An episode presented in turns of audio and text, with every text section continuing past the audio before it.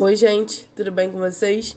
Eu me chamo Yasmin Fernandes e hoje eu vim participar de mais um episódio dos podcasts da Veiga de Almeida. Hoje eu vou retratar o tema sobre o ODS 10 e a criminalização do aborto. O aborto é um tema muito polêmico, assim como o estupro, e é um dos maiores temas fruto de desigualdade de gênero feminino. Para exemplificar esse tema, iremos falar sobre um caso que foi descoberto no dia 7 de agosto de 2020, em São Mateus, no Espírito Santo onde a menina foi levada para o hospital por conta de dores na barriga e o médico constatou que ela estava grávida. A criança tinha 10 anos e contou que vinha sendo estuprada desde os 6 anos pelo tio.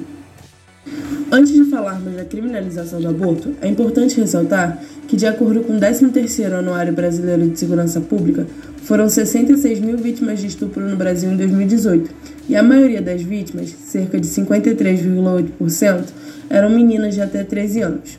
O artigo 217-A do Código Penal diz que, no caso de práticas libidinosas com indivíduos que possuam menos de 14 anos, é presumido pela lei estupro, independente do consentimento. Devemos ressaltar também que o estupro é um tema que gera desigualdade, pois a sociedade sempre reproduz e legitima um discurso que perpetua a maneira distinta que homens e mulheres devem se comportar na sociedade. Ao optar pelo aborto, a criança começou a sofrer com ataques ofensivos. Mesmo possuindo a autorização da justiça, houve um protesto na porta do hospital, com tentativa de invasão a fim de não permitir a realização do procedimento. A mobilização surgiu após uma extremista postar um vídeo nas redes sociais indicando o local do aborto, o nome da criança, dentre outras informações. A criança teve sucesso no procedimento, mas sofreu com muitas mensagens de ódio. Por conta desse caso, se torna importante pensar por que as pessoas ainda pensam de forma tão moralista esse assunto? A decisão não deveria ser da gestante. No caso da criança de 10 anos, o aborto foi garantido pelo Estado, mas quantos outros abortos ocorrem de maneira insegura? O aborto é criminalizado, mas não há uma fiscalização rígida sobre ele. De acordo com os resultados da Pesquisa Nacional de Abortos de 2016, uma em cada cinco mulheres aos 40 anos já realizou pelo menos um aborto. Devemos ressaltar que o aborto é um crime subnotificado, por medo, nem todas as pessoas falam. Logo, as estatísticas tendem a ter números bem mais baixos do que os casos reais. O aborto é um tema polêmico, principalmente quando se envolve fundamentos éticos. A população fica dividida em duas correntes. Uma que acredita que existe o direito à vida e que por isso não deveria ser um objeto de escolha, e outra que trata o tema como o direito da própria mulher e sobre seu corpo. De acordo com o artigo 2 do Código Civil, a personalidade civil começa do nascimento com vida, mas a lei põe a salvo, desde a concepção, os direitos de nascituro. A partir desse artigo, fica claro que adotamos a teoria natalista sobre o início da personalidade civil. Essa teoria diz que o nascituro não teria direitos, e sim expectativas de direitos. Além disso, André Lemos defende que o nascituro não possui direito à vida, pois não é um ser vivo independente do corpo da mãe, o que submerge na questão de que não existe vida para ser removida. A partir desse pensamento, o aborto não seria visto como um crime contra a vida. A corrente estabelecida pela Organização Mundial da Saúde, OMS, e defendida por médicos, visa que o aborto é uma morte embrionária ou fetal, de forma induzida ou espontânea. Para eles, o aborto pode ser realizado antes de completar 20 semanas ou caso o peso fetal seja inferior a 500 gramas. Aborto é legalizado parcialmente, como nos casos de feto anencefalo, estupro e quando há risco de morte materna. Porém, em outros casos, o aborto é ilegal. E a desigualdade econômica acaba por determinar o risco de vida de uma mulher que faz aborto inseguro. As mulheres, para realizar um aborto, precisam recorrer a clínicas clandestinas, porém, a qualidade dessas clínicas varia de acordo com quanto você pode pagar. Em outras palavras, as mulheres que possuem um poder aquisitivo maior conseguem fazer um aborto em clínicas em que o ambiente se encaixa nos padrões médicos, e o tratamento é acompanhado por um profissional. O grande problema são as mulheres que têm renda baixa. Essas, por não conseguirem fazer um aborto pelo Sistema Único de Saúde, o SUS, procuram os meios clandestinos, onde a gravidez é interrompida por pessoas sem as habilidades e informações necessárias. O aborto legal, especialmente quando não realizado em clínicas adequadas, expõe a mulher a riscos graves, como inflamações no útero, infecções, esterilidade e morte materna. No Brasil, o aborto ilegal é a quarta maior causa de morte. O Ministério da Saúde afirma que uma mulher morre a cada dois dias por conta da ilegalidade do aborto. Segundo estudos, a criminalização não impede que um milhão de abortos induzidos ocorram todos os anos no Brasil.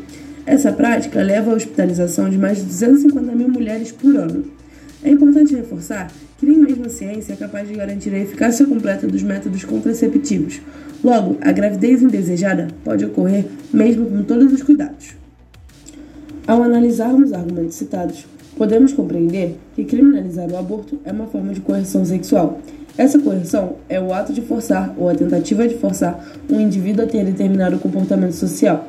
Em outras palavras, é uma forma de restringir a liberdade sexual individual. Na quarta conferência sobre a mulher, foram reconhecidos os direitos sexuais e reprodutivos das mulheres. A partir do reconhecimento do mesmo, entende-se que é direito da mulher decidir se vai querer ter um filho e quando. Porém, com a aplicação de sanções penais sobre as mulheres que abortam, o Brasil acaba por não assegurar esse direito. Para um debate sobre a criminalização ou não do aborto, é necessário que sejam analisados os princípios constitucionais e a realidade social. De acordo com José Henrique Rodrigues Torres, no Brasil, os princípios constitucionais que devem ser observados no Estado de Direito Democrático estão sendo violados.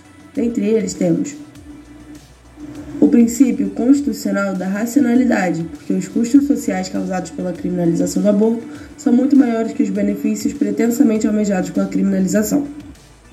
O princípio constitucional da idoneidade, pois a criminalização do aborto não tem sido um meio útil, nem eficaz, nem idôneo para controlar ou evitar a prática de abortamentos. O princípio constitucional da subsidiariedade, porque há inúmeras alternativas mais eficazes e sem danos para o enfrentamento desse gravíssimo problema de saúde pública, como a adoção de políticas públicas que garantam às mulheres o efetivo exercício de seus direitos sexuais e reprodutivos. Em 2016, a primeira turma do Supremo Tribunal Federal proferiu uma decisão que teve grande repercussão ao considerar atípica a conduta do aborto quando a gestação ainda estiver no seu primeiro trimestre. A decisão da turma foi definida com base no voto do ministro Barroso.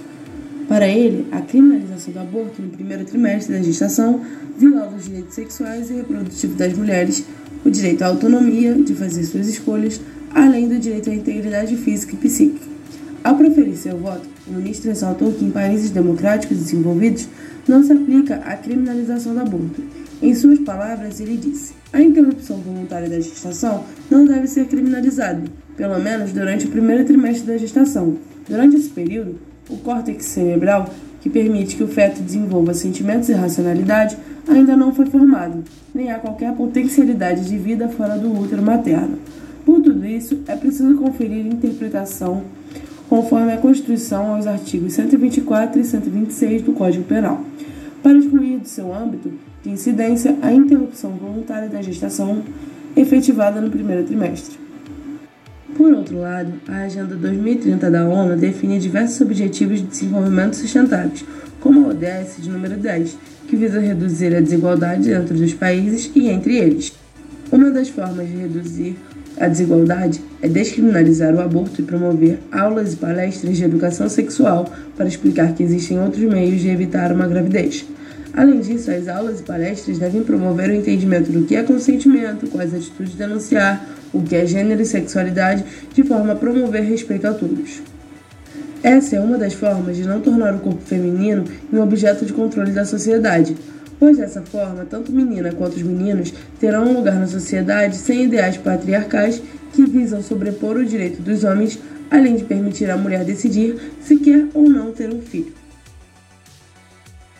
Chegamos ao fim de mais um episódio. Eu sou aluna da Morgana Valim em Direito das Pessoas. Agradeço muito por essa oportunidade e agradeço também pela sua atenção. Espero ter esclarecido um pouquinho do tema para você.